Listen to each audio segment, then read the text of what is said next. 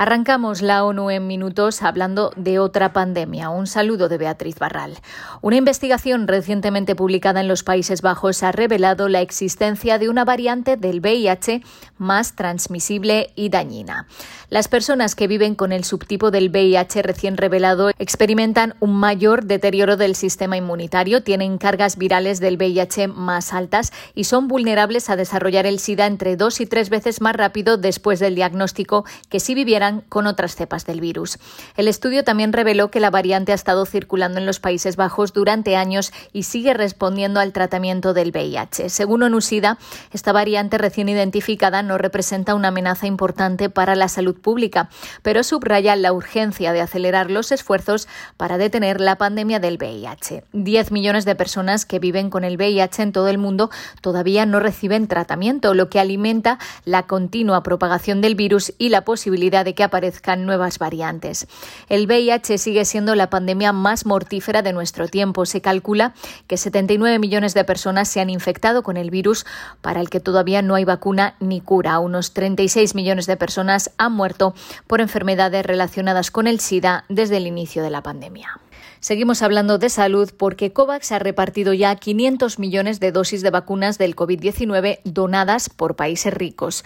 Las vacunas, donadas por 31 naciones, han beneficiado a 105 países. Las donaciones suponen casi la mitad de los 1.100 millones de dosis que se han entregado a las economías participantes en el mecanismo COVAX y más de 1.000 millones de esas dosis se han destinado a países pobres que las reciben gratuitamente. El 45% se han enviado a África.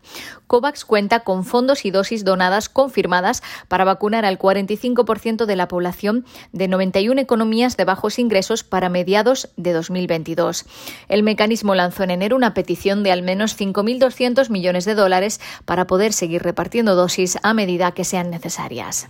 Las Naciones Unidas no han recibido ninguna solicitud formal para participar en negociaciones entre el Gobierno y la oposición de Venezuela. El secretario general instó a las partes a que reanuden las negociaciones y a mantener su pleno compromiso con una negociación inclusiva y significativa, dijo su portavoz Farhan Haq. Antonio Guterres reitera su apoyo a la función de facilitación de Noruega y pide a todos los miembros de la comunidad internacional que apoyen una solución negociada que sea asumida y dirigida por los propios venezolanos.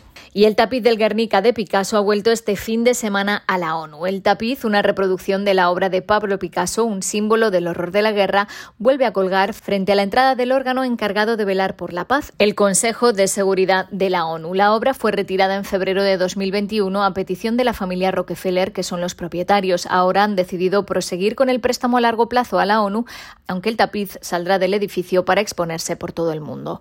Hasta aquí las noticias más destacadas de las Naciones Unidas.